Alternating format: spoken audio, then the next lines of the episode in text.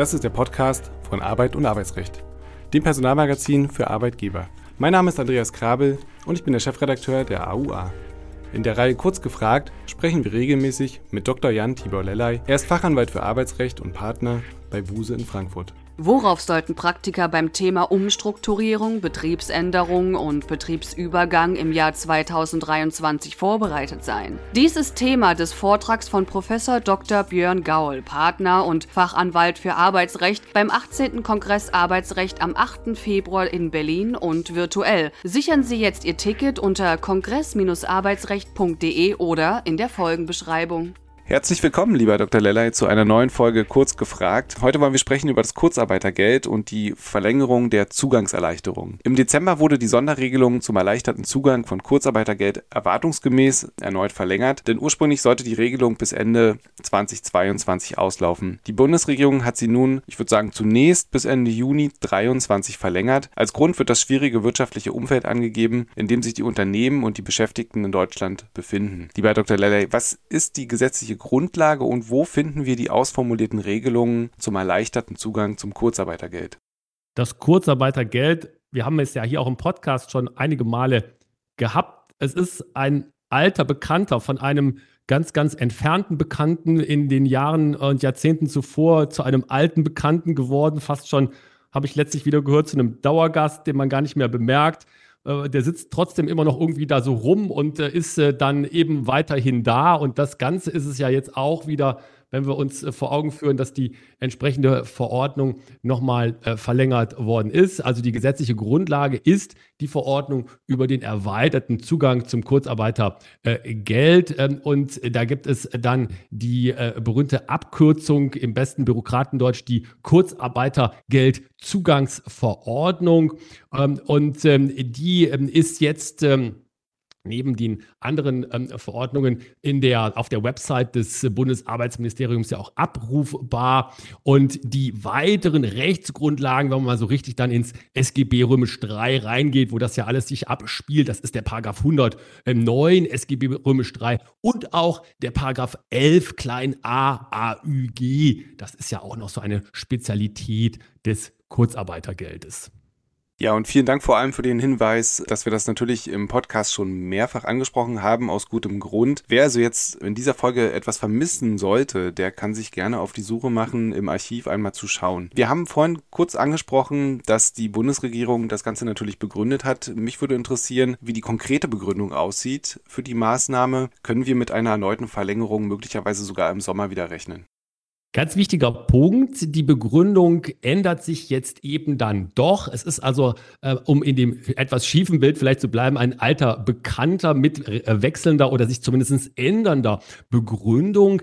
Die Bundesregierung ähm, verweist ja ganz zu Recht darauf, dass es hier auf die außergewöhnlichen Verhältnisse auf dem Arbeitsmarkt ankommt, die ja dann auch zu dieser Ermächtigungsgrundlage äh, gehören. Und da wird jetzt genannt, und das ist ja auch absolut nachvollziehbar, der russische Angriffskrieg gegen gegen die Ukraine, der eben auch, und das ist ja allgemein bekannt, Auswirkungen hat auf Lieferketten, auf Preisbildung, auf den Weltmärkten, insbesondere auf den Energiesektor und damit auch ganz konkret auf die wirtschaftliche Entwicklung und auch den Arbeitsmarkt in Deutschland. Und ähm, da wagt die Bundesregierung, und das muss sie ja auch tun, eine gewisse Prognose in die nächsten Wochen und Monate. Sie sagt nämlich, da gibt es weitere große Unwägbarkeiten.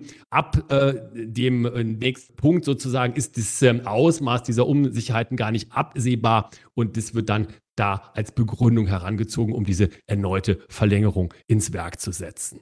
Und jetzt würde ich gerne noch mal einen kurzen Basic-Block einführen mit der Frage, was ist Kurzarbeit und was ist Kurzarbeitergeld und wo ist das Ganze wiederum ganz grundsätzlich geregelt? Ich habe mir gemerkt und ich finde, das ist ein ganz guter Satz, Kurzarbeit und dementsprechend auch darauf aufbauend ja das Kurzarbeitergeld. Aber erstmal, Kurzarbeit ist nichts anderes als erzwungene Teilzeit, denn es geht ja hier immer um das Absenken der regelmäßig geschuldeten Arbeitszeit des ähm, Wochenarbeitszeitvolumens oder des Monatsarbeitszeitvolumens. Und gleichzeitig, und da kommt es ja dann auch zum Schwur und da kommt ja auch der Einschnitt dann her, fast niemand hat ja was dagegen, wenn die Arbeitszeit abgesenkt wird, ähm, aber gleichzeitig kommt es auch zu einer Reduzierung des Entgelts. Und das kann gehen bis runter zur berühmten Kurzarbeit Null, also der vollständigen vollständigen Suspendierung der Arbeitspflichten, das heißt also gar keine Arbeit mehr und auch gar kein Entgelt mehr.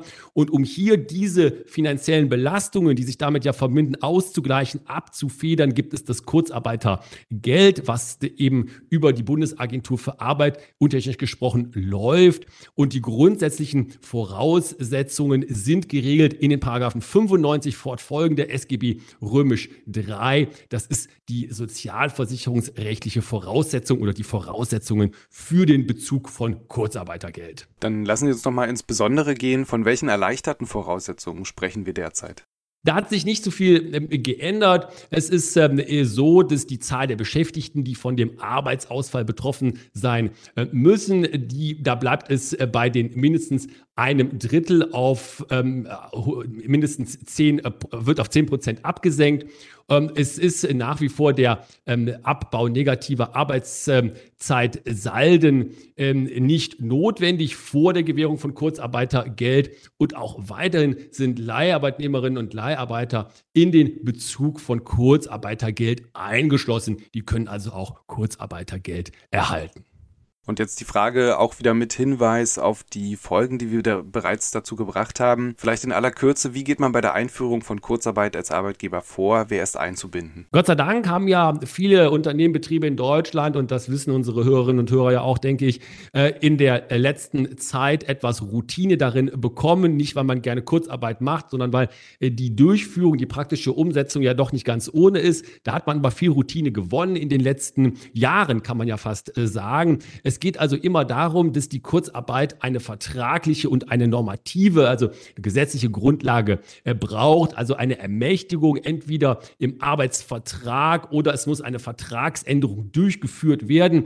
Äh, das kann dann erfolgen zum Beispiel, und das ist ja auch die Best Practice über eine Betriebsvereinbarung oder auch einen Tarifvertrag. Äh, das gibt es ja auch. Äh, ansonsten muss man sich eben individuell mit den Leuten einigen. Das ist ein sehr, sehr steiniger Weg. Es gibt dann noch eine Ausnahme, die greift bei Massenentlastungen ein, aber das ist ja hier im Moment gar nicht so äh, der Fall. Das heißt also, die Best Practice ist nach wie vor die Betriebsvereinbarung, das heißt also die Einigung mit dem Betriebsrat über eine entsprechende Regelung zur Kurzarbeit im Betrieb.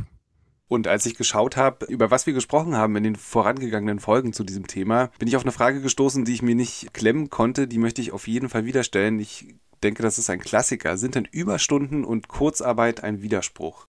Das ist in der Tat ein Klassiker. Anderer Klassiker ist immer ja der, ist die Kurzarbeit ein Widerspruch zur betriebsbedingten Kündigung. Aber hier ganz klar die, der Widerspruch äh, zwischen Kurzarbeit äh, und ähm, der Überstunde oder den Überstunden, der ist nur bedingt. Es ist also grundsätzlich ja, aber ähm, man muss es eben immer sehen, wie es im Betrieb abläuft. Denn grundsätzlich ist es natürlich ja so, dass Gewährung von Kurzarbeitergeld daran gebunden ist, dass Arbeitsausfall im erheblichen ähm, Maße nicht vermeidbar ist. Das beißt sich natürlich mit Überstunden grundsätzlich. Es kann aber eben auch äh, sein, äh, dass Überstunden abzubauen sind. Ganz, ganz äh, punktuell und ähm, in einem ganz bestimmten Rahmen. Ähm, das ähm, ist dann möglicherweise auch in einem Kurzarbeiterzeitraum ähm, eine, ein gangbarer Weg. Und auch ja, so ist es ja, dass man manchmal sagt, mit den betriebsbedingten Kündigungen, das kann auch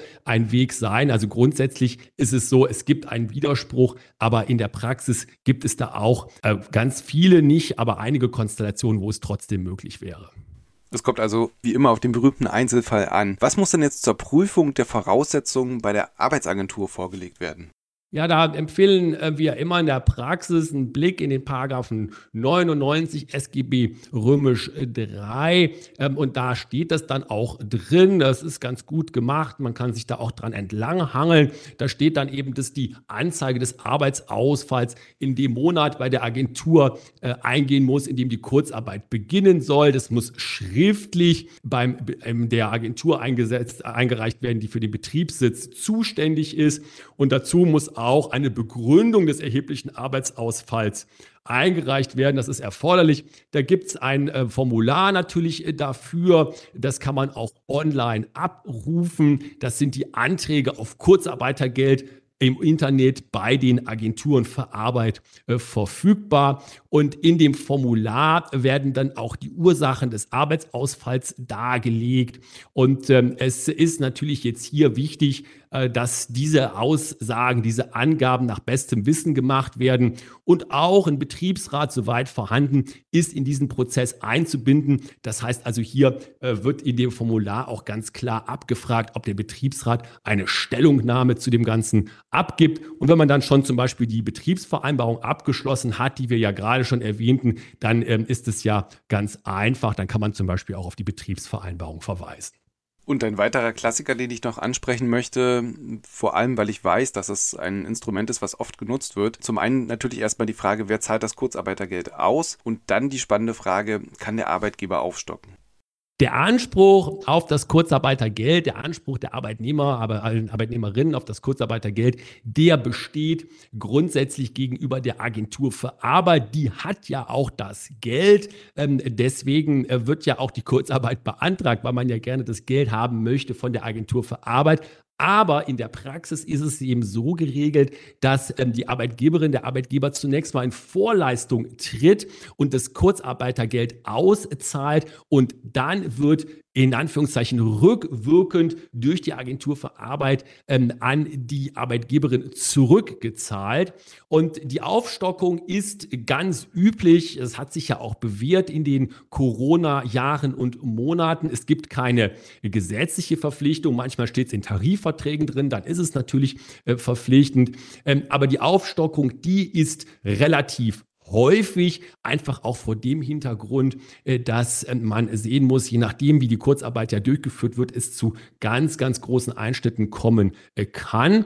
Ähm, und wichtig ist auch zu wissen, die Minderung des Kurzarbeitergeldes, die tritt dadurch nicht ein. Das heißt, die Aufstockung ist auch gefahrlos möglich von der Entgeltseite her betrachtet. Und zum Schluss würde ich gerne nochmal das nachgelagerte Verfahren beleuchten. Welche Mitwirkungspflichten haben Arbeitgeber bei den nachträglichen Überprüfungen zum Vorliegen der Voraussetzungen und welche Risiken bestehen hier für die Unternehmen? Ja, die ähm, Risiken ähm, sind ähm, nicht klein. Allerdings ähm, äh, ist es auch interessant. Ich war vor äh, einigen Tagen eingeladen ähm, bei ähm, der Chefin der Agentur für Arbeit, beziehungsweise hier bei uns in Essen bei der Chefin der Abteilung, die diese Prüfungen durchführt. Und ähm, das ist im Moment so, dass aufgrund der ähm, zurückliegenden Jahre und Monate, Stichwort wieder Corona-Zeit, die Überprüfungsverfahren ganz großes, äh, ganz große ähm, Arbeitsvolumen einnehmen bei den Agenturen ähm, für Arbeit. Ähm, es geht ja immer um eine Einschätzung, die im Nachhinein ähm, mit der tatsächlichen Abrechnung konkretisiert wird. Und äh, dann müssen eben die geleisteten Arbeits- und Arbeitsausfall- und Fehlzeiten mit den Arbeitszeitnachweisen geführt werden. Da muss eine Abrechnung durchgeführt äh, werden. Ähm, und ähm, wenn hier eben die entsprechenden Vorgaben, die sozialrechtlichen gesetzlichen Vorgaben missachtet werden, kann das teure Folgen haben. Also in dem Sinne, dass gesagt wird von der Agentur, ihr habt zu viel Kurzarbeitergeld bezogen, die Voraussetzungen lagen gar nicht vor. Interessanterweise, und das ist auch die Quintessenz meines Gesprächs mit äh, der Kollegin von der Agentur für Arbeit, gibt es aber auch diese umgekehrten Fälle gar nicht so selten, wo nämlich die Agentur zu dem Ergebnis kommt, ihr hättet ja noch mehr bekommen können an Kurzarbeitergeld. Ihr habt an sich zu wenig beantragt. Das gibt es also auch. Es ist also nicht nur negativ, es kann manchmal auch sein. Allerdings wird ja von den Unternehmen zu Recht auf das potenzielle negative Risiko hingewiesen, ähm, denn wenn diese Überprüfungen tatsächlich mit dem Ergebnis enden, dass da Überzahlungen festgestellt werden, dann geht es schnell in den Bereich von Ordnungswidrigkeiten, äh, möglicherweise eben mit Bußgeldern oder teilweise sogar auch ganz krass in den strafrechtlich relevanten Bereich. Ganz herzlichen Dank für diesen Einblick in die Praxis, auch diesen ganz aktuellen Einblick in die Praxis, wie dort vorgegangen wird. Wir hören uns beim nächsten Mal. Tschüss, bis dahin. Dankeschön, tschüss. Sie möchten immer auf dem neuesten Stand bleiben? Aktuelle Inhalte, Gerichtsentscheidungen und weitere News aus der Arbeitswelt erhalten Sie auch mit unserem Weekly Briefing. Mehr Infos in der Folgenbeschreibung.